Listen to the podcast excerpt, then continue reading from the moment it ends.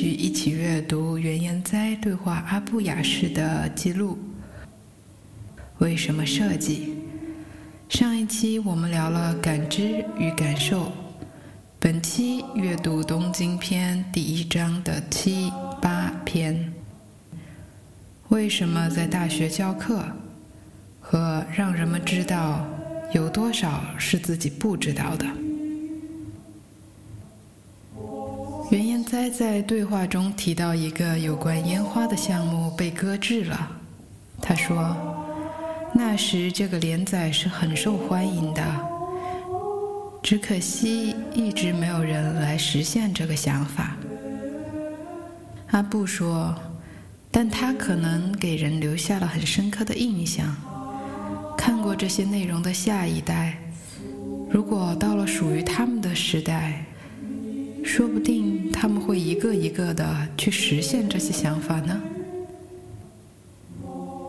下一章中，袁言哉提到与学生的教学中产生的一个被命名为 “exformation” 的概念，是 “information” 的反义词。他希望自己的设计让人们不安、心跳，产生新的求知欲。想尝试做些事，想让人们知道有多少是自己不知道的。读完上下两篇，他们所传递的某种传承与启发的概念，让我隐约间想到了缘起街。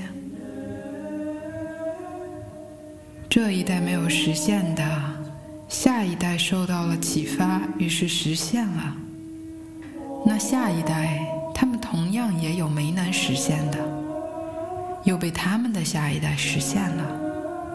也就是说，对于生活在同一个时间段、同一个地球，但是毫无关联的我们，却被某种东西引发了连接的可能性。正如你听到这段语音的内容，起因于2020年初米兰封城。与世隔绝的一段时间，也就是说，我们被为了切断连接而制定的规则连接了起来。为了更好的介绍缘起街，这里引用一段自由的维基百科：缘起街，相传由释迦摩尼所著。总结了缘起法的奥义。那先讲一段佛陀座下第一智慧的罗汉舍利弗的故事吧。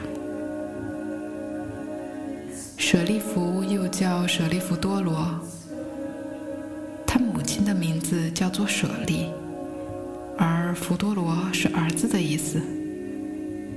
舍利弗多罗就是舍利之子。他出生在婆罗门种姓的家庭，而在古印度时期，种姓主要掌管着宗教祭祀，充任不同层级的祭司。其中一些人参与政治，享有很大的政治权利，也是最富裕的阶层。舍利弗努力修行。但是苦于依旧无法得到解脱，于是，在游历时遇到了乞食的佛陀的弟子马胜比丘。